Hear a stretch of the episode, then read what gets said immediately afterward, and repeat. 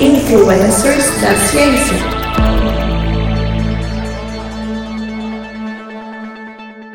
Hoje eu vim com uma história cheia de luta, dedicação e esforço. Porém, muito diferente das mulheres que já passaram por aqui, porque hoje teremos um final feliz. Nascida em 1854 no Reino Unido, Eartha Ayrton começou a trabalhar como governanta aos 16 anos. Em 1881, fez exames na Universidade de Londres e em 84 ela se inscreveu para a primeira de suas 26 patentes, parte de uma longa luta na história de sua vida para garantir que elas e outras cientistas como Marie Curie recebessem crédito por seu trabalho. Ela se tornou o primeiro membro feminino da Instituição de Engenheiros Elétricos em 1899 por seu trabalho resolvendo as oscilações de luzes elétricas. Dirigiu a seção de Ciências Físicas do Congresso Internacional de Mulheres em 1899 e, em 1906, ela ganhou a medalha Hughes por seu trabalho em ondas de areia e água. E, mais tarde, ela ainda passou a usar essas descobertas para criar leques que poderiam combater o gás mostarda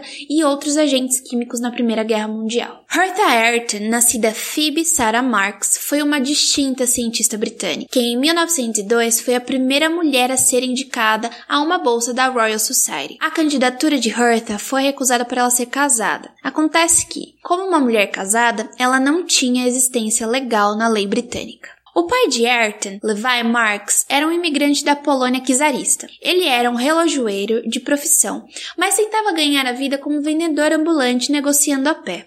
Ele conheceu Alice Theresa Moss, filha de Joseph Moss, um comerciante de vidro de Portsea, Hampshire, e se casou com ela em 1851. Após a morte de Levi Marx em 1861, Alice, que estava grávida de seu oitavo filho, sustentou toda a família bordando, até que tivesse tivessem idade suficiente para sair e trabalhar. Sarah foi educada desde os 9 anos por sua tia materna, Marion Hector, que junto com seu marido possuía uma escola em Londres, onde educava seus próprios filhos. Sarah estudou francês e música, matérias comuns para uma governanta, mas também aprendeu matemática e latim com seus primos que eram muito talentosos. Aos 16 anos, Sarah começa a trabalhar como governanta residente em Londres, enviando dinheiro para sua família em Portsea. Ela fez amizade com a família de Carl Blind, imigrantes judeus alemães. A filha de Carl, Aurelie, apelidou Sarah de Hertha em homenagem à ambiciosa heroína de um romance da escritora feminista sueca Frederica Bremer, que criticava a religião organizada. Hertha era agnóstica. Aurelie encorajou Hertha a estudar para os exames da Universidade de Cambridge para as escolas secundárias, que foram abertos para meninas em 1865, após uma campanha de Emily Davis e Barbara Bodson. Hertha passou no exame em 1874, recebendo honras em inglês e matemática. Orally levou Hertha para reuniões sufragistas,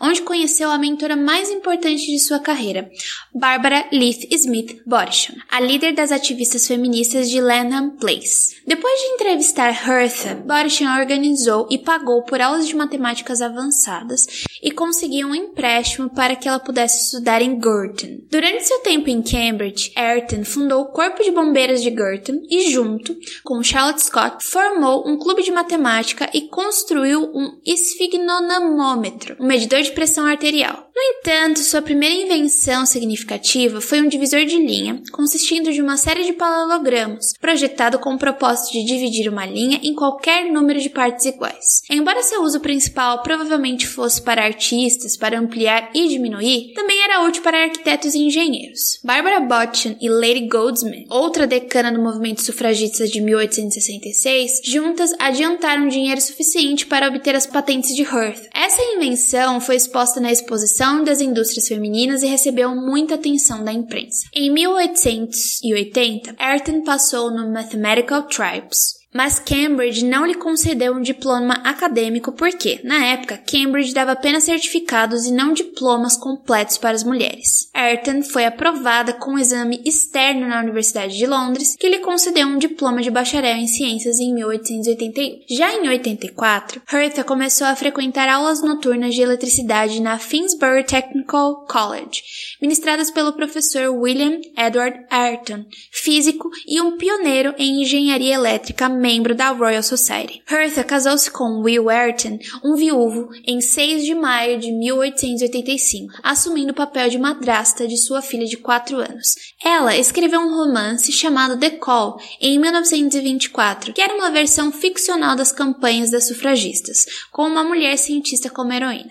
A própria filha de Hertha nasceu em 1886, chamada Barbara Botchan, uma homenagem à sua mentora. Ela se tornou a organizadora da União Social e Política das Mulheres e, em 1912, foi presa em Holloway por quebrar janelas. Em 1914, Hertha deu 100 libras deixados por ela por Botchan para ajudar a formar os Sufragistas Unidos, incluindo homens e mulheres. Hertha era vice-presidente e sua filha Bárbara secretária honorária. Em 1945, Bárbara ingressou no parlamento como deputada trabalhista. Voltando um pouquinho, no final do século XIX, a iluminação de arco elétrico era amplamente utilizada para iluminação pública.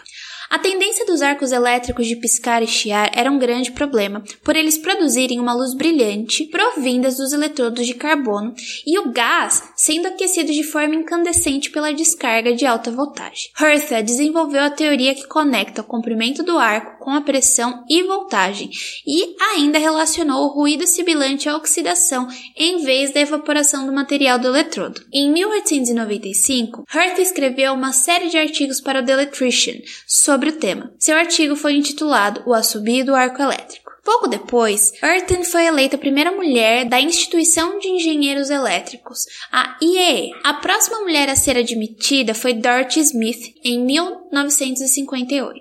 Ela pediu para apresentar um artigo perante a Royal Society, mas não foi permitida por causa de seu sexo e por ser casada. Então, o mecanismo do arco elétrico foi lido por John Perry em seu lugar em 1901. No entanto, em 1904, ela se tornou a primeira mulher a ler um artigo perante a Royal Society quando foi autorizada a ler o seu trabalho, A Origem e o Crescimento das Marcas Ondulantes. E este foi publicado posteriormente nos Proceedings of Royal Society. Ayrton também foi a primeira mulher a ganhar um prêmio da sociedade, a Medalha Hughes, concedida a ela em 1906 em homenagem à sua pesquisa sobre experimentos em hidrodinâmica para explicar a formação de ondulações na areia e seu trabalho no arco elétrico. No final do século XIX, o trabalho de Ayrton no campo da engenharia elétrica foi reconhecido de forma mais ampla, nacional e internacionalmente. No Congresso Internacional de Mulheres realizado em Londres em 1899, ela presidiu a sessão de ciências físicas. Ayrton também falou no Congresso Internacional de Eletricidade em Paris em 1900. Seu sucesso levou a Associação Britânica para o Avanço da Ciência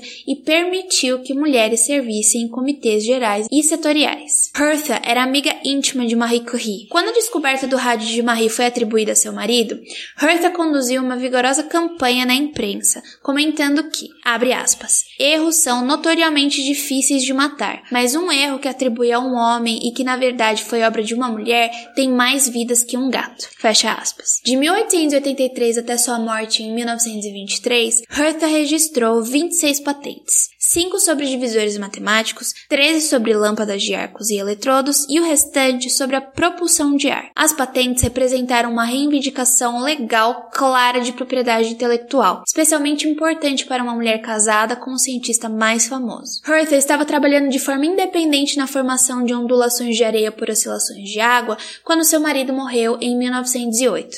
A aplicação desse trabalho veio logo depois. Durante a Primeira Guerra Mundial, o gás foi uma arma nova e mortal mortal usada pela primeira vez em 1915, em Ypres. Cloro, fosgênio e gás mostarda foram usados. O gás mostarda foi o pior, porque ele causava bolhas horríveis na pele e corrói lentamente os pulmões da vítima. Hertha aplicou o conhecimento que ela havia descoberto sobre correntes e vórtices na água aos seus movimentos do ar e projetou um leque ou batente para empurrar os gases para fora das trincheiras. Seu leque anti-gás consistia em uma folha de lona impermeável apoiada por suportes de cano no meio, com duas dobradiças transversais e uma alça de nogueira. A War Office rejeitou a sua invenção, onde ela foi criticada muito na imprensa, até que eles resolveram enviar 100 mil fãs de Ayrton para soldados na frente ocidental. Hertha passou o resto de sua carreira envolvida em pesquisas relacionadas à remoção de miasmas nocivos de minas de esgotos. Ela permaneceu fortemente comprometida com as campanhas pelo sufrágio feminino e envolveu-se com a recém-fundada Federação Internacional de Mulheres Universitárias. Ela morreu de envenenamento no sangue resultante de uma picada de inseto